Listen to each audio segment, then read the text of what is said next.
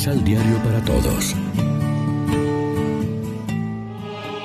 Proclamación del Santo Evangelio de nuestro Señor Jesucristo, según San Lucas. Les dijo además esta comparación. ¿Puede un ciego guiar a otro ciego? ¿No caerán juntos en el hoyo? Pues el discípulo no es superior a su maestro. Si se deja guiar, se parecerá a su maestro. ¿Y por qué te fijas en la pelusa que tiene tu hermano en un ojo si no eres consciente de la viga que tienes en el tuyo? ¿Cómo puedes decir a tu hermano, hermano, deja que te saque la pelusa que tienes en el ojo, siendo que tú no ves la viga en el tuyo? Hipócrita, saca primero la viga de tu propio ojo, y entonces verás con claridad y podrás sacar la pelusa del ojo de tu hermano. No hay árbol bueno que dé una fruta mala, y el árbol que no es sano tampoco dará fruta buena.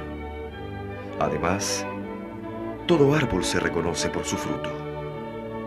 No se sacan higos de los espinos, ni de las zarzas se sacan uvas. El hombre bueno saca cosas buenas del tesoro que tiene adentro, y el que es malo, de su fondo malo saca cosas malas, porque su boca habla de lo que abunda en el corazón. Lección Divina Amigos, ¿qué tal? Hoy es domingo 27 de febrero, celebramos en la liturgia el octavo domingo del tiempo ordinario y como siempre lo hacemos de la mano del pan de la palabra. Es muy expresiva y fácil de aplicar a nuestra vida la metáfora del árbol y sus frutos, una comparación de las que Jesús, buen pedagogo, tomaba de la vida diaria para transmitir sus enseñanzas. Varias veces en el Evangelio nos enseña a no seguir solo las apariencias en nuestra valoración de las personas y de los acontecimientos. Es de sabios tener capacidad para discernir.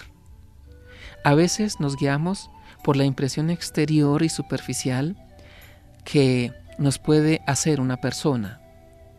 Como podemos quedar prendados del color o de la forma de un árbol, pero si somos sensatos tendríamos que ver qué frutos da el árbol y qué valores profundos tiene una persona.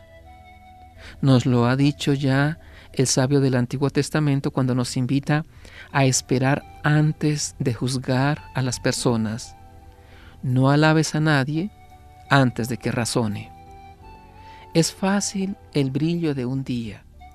Dar frutos sazonados y durante mucho tiempo es la mejor prueba de que un árbol está bien arraigado en la casa de Dios, de que una persona es sensata y vale la pena contar con ella.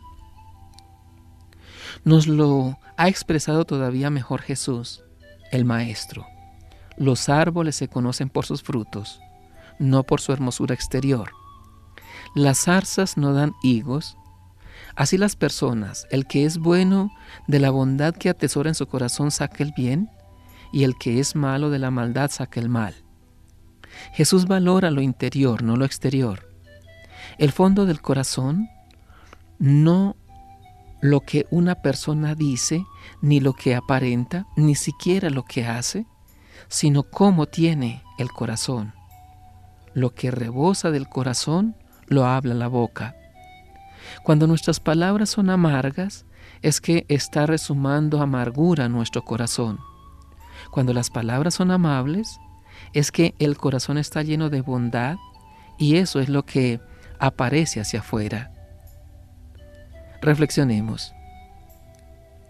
Es una buena ocasión la de hoy para que seamos sinceros y hagamos un poco de autocrítica no tendemos a ignorar nuestras fallas mientras que nos mantenemos siempre alertas para descubrir las ajenas.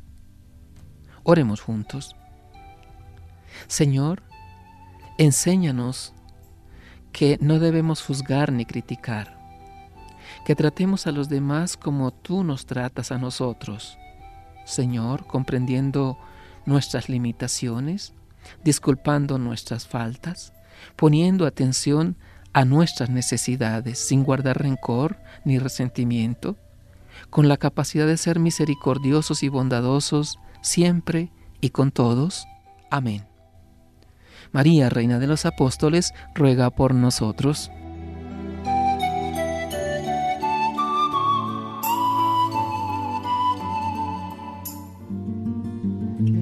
Los ocho pasos de la Alexio Divina adquiriendo el emisal Pan de la Palabra en Librería San Pablo o distribuidores. Más información www.sanpablo.co Pan de la Palabra. Vive la reflexión.